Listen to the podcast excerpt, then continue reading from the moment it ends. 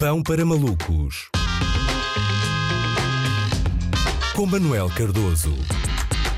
Ora viva, cá estamos, bom feriado, corpo de Deus. É uma questão, não é? Como é que estará o corpo de Deus atualmente, não é? Dá-me ideia de que estará um corpo bem trabalhado, uh, fit, traçadão até, uh, porque já que não tem perdido muito tempo a ajudar-nos cá em baixo, em princípio tem tido tempo uh, para malhar lá em cima. É um feriado que todos aqueles que não são católicos praticantes agradecem, mas estranham, porque é esquisito, não é? Dedicar um feriado ao corpo de Deus. Uh, e se Deus tiver um sinal muito grande nas costas? Faz sentido ter tanta gente a olhar? Isso não será God's body shaming? Cuidado! Por falar em festas religiosas, está na altura de falar dos santos populares. Santos populares que, se analisarmos bem, podem não estar a conseguir manter a sua popularidade. Em termos de rankings de popularidade junto do povo português, dá-me ideia que o Santo António, o São Pedro e o São João já estão atrás do Vasco Palmeirim. Porquê? porque já não aparecem há um ano. Façam atenção, caros santos. Isto não é só ser beatificado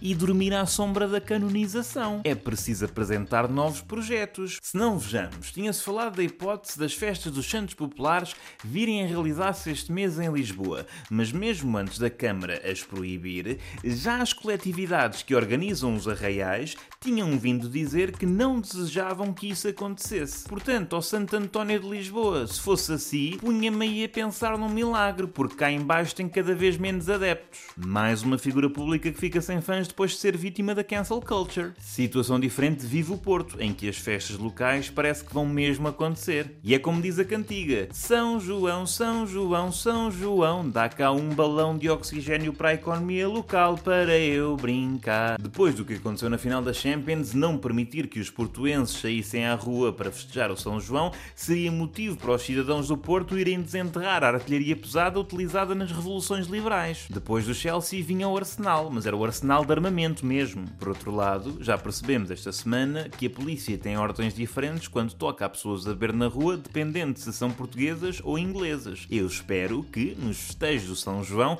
façam um briefing muito claro à polícia de choque. Quando disserem que é uma festa onde é habitual as pessoas levarem com borrachas na cabeça, sublinhem que é através de inofensivos martelinhos e não de balas. Em Lisboa, os cidadãos vão ter de aguentar mais um ano. Agora, com tanto tempo sem música pinda e provavelmente com tanto tempo sem ir à terra, qualquer dia as pessoas que vivem em Lisboa tornam-se uns elitistas sem noção do país real e das suas raízes. Ah, porque ainda não somos, pois não. Não somos. Ah, não somos, pois não. Os motivos para a não realização de arraiais prendem-se com a saúde pública, mas fica uma questão no ar. Qual das situações representa um perigo maior para a saúde pública? A Covid-19 ou assar sardinhas dentro de casa. É que uma causa problemas respiratórios e deixa as pessoas sem capacidade de cheirar. A outra originou uma pandemia. Já a Iniciativa Liberal vai organizar o seu próprio arraial. Em princípio, é um arraial a Santo António Maria, onde o preço da sardinha flutua consoante a especulação da Bolsa de Nova York e em que não se assam pimentos vermelhos para não promover o socialismo. Não havendo mais arraiais, fique de facto com pena das ruas de Lisboa. Algumas algumas delas estarão a pensar: o que é que eu terei feito de mal para estar há mais de dois anos sem ter o aroma à urina na minha calçada? Para mim é simples. Para mim, uh, os Santos era adiar. Era adiar, mas não precisa-se adiar para daqui a muito tempo. O ideal seria adiar ali para inícios de julho. Ali, ali para alturas da, da final do Euro. Assim, momento em que claramente se justificarão a reais a São Patrício.